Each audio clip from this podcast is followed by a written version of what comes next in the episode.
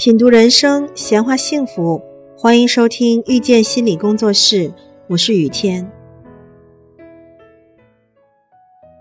有学者做过一项调查，他们采访了五百对恩爱夫妻，希望了解到他们婚姻幸福的秘密。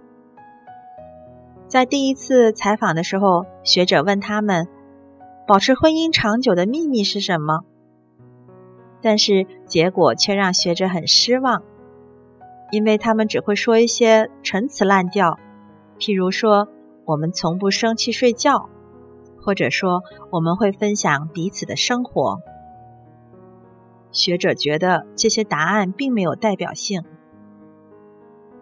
总结经验之后，在第二次采访的时候，学者把问题提炼成多年来他们如何有效减少了我爱这个人。和他伤害了我之间的矛盾所引起的心理失调。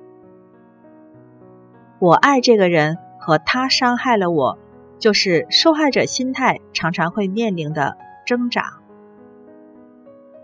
总结答案之后，学者说，幸福的伴侣在发生争执的时候，不会把对方当作加害者，也不会把自己当作受害者。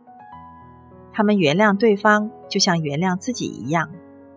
他们会把对方的错误归因于当时的情景，以便谅解对方。